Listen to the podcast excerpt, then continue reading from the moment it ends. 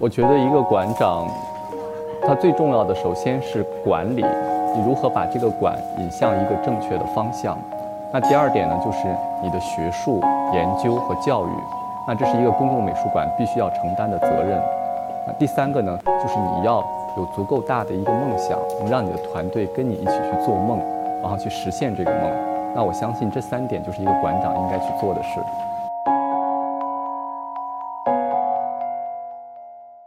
曾经有一个媒体的记者跟我讲，应该是馆长这个行业的平均年龄是比我大二十岁以上的，然后我的前两任馆长基本上年龄都是在六十岁左右，所以到我这边的时候才会有很多的媒体就是提出说叫做全球最年轻。那今年呢，包括我自己的助理都在提醒我说，我求求你，你要有有一点自己的生活，这样他也有自己的个人生活，他每天就跟着我天天排我的这个日程。我自己是会游泳，就是我一直会坚持游泳，然后再有一个是我会健身，然后大概每周会坚持五到六天。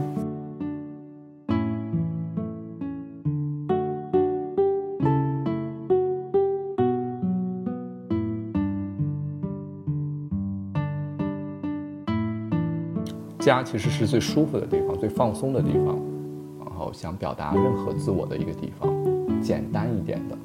那另外一个，就是我自己本身喜欢艺术，所以我自己在家里边，我自己就会尽我的可能性和我的收入的承担起的情况下，我就会多买一些艺术品。像这一组就是六菠萝蜜，叫做六度。我经常会拿这六个来警戒自己，在不同的时间会用。比如说这段时间，我会特别给自己精进，然后或者是让自己布施、禅定，然后。这样的话，自己在早上或者是晚上休息的时候呢，就是可以时刻的至少有一个视觉上的提醒自己。最重视核心当然是你的学术和你的教育，因为它是一个公共性的美术馆。你推出什么样的学术展览，你的学术观点和把这些学术展览和观点转成公众能听懂的语言教育给大家，这是你最重要的工作，也是美术馆的立馆之本。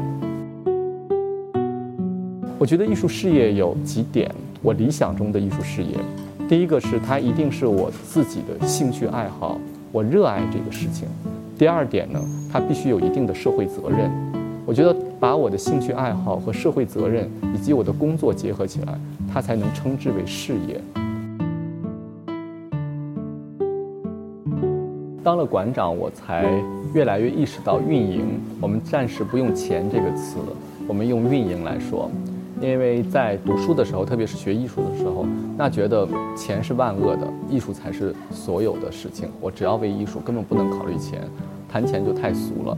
但是你开始运营一个馆的时候，你会发现，你不去考虑生存，何谈发展呢？那在做副馆长的时候，其实也不需要考虑更大的运营，你只需要考虑很小的运营。你只要穿得干干净净，你可以说一两门语言，国外的语言。你陪着你的馆长全世界走一走，你已经就是这个行业当中别人认为的精英了。然后你偶尔可以拉到一两笔钱，比如说一年拉赞助拉到两三百万，然后你的馆长都会表扬说：“哎，这个人真的有能力，然后又会学术又懂管理，而且还可以帮美术馆拉到赞助。”但是做馆长的时候，这件事情就变成了你必须的。因为每一个月这个馆的运营经费是不可以低于一百五十万的，因为它有物业、水电，包括你看到的所有的员工。因为美术馆它不是一个盈利机构，所以它的运营之道呢和传统的商业机构，比如说画廊和拍卖行还不一样。因为你赚钱的目的是为了推出更好的内容。其实美术馆也好，包括出版社也好。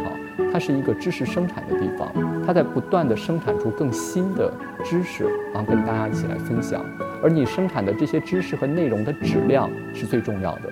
所以我们整个的团队呢，其实有一句话，就是说我们不会为了钱去攒一个项目，而是我们攒好一个项目，去为这个项目去找钱。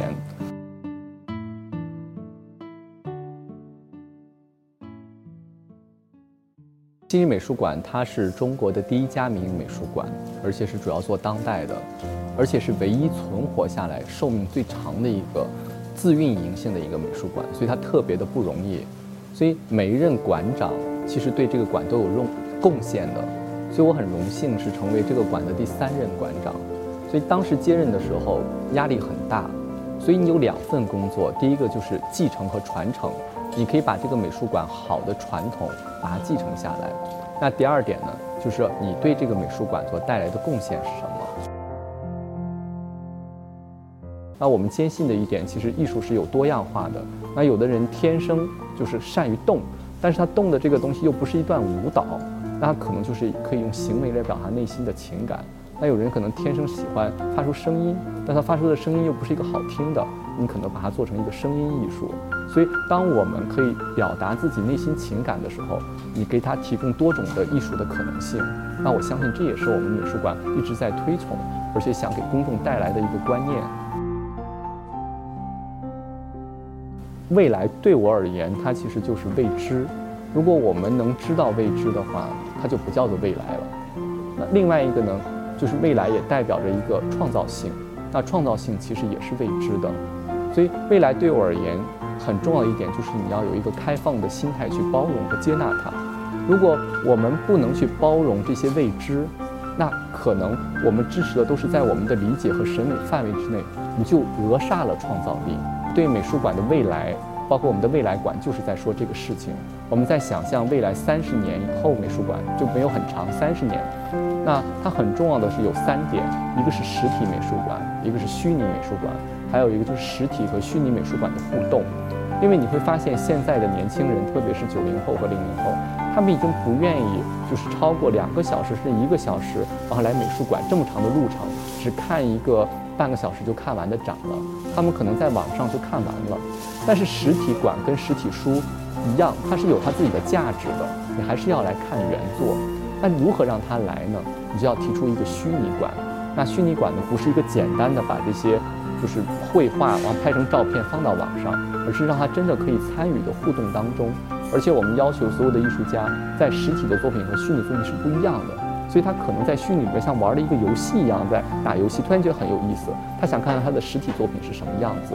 当他带到实体之后呢，你要有一个互动，把这个实体和虚拟之间呢用增进现实。我们今年去年用的就是增进现实的这个项目。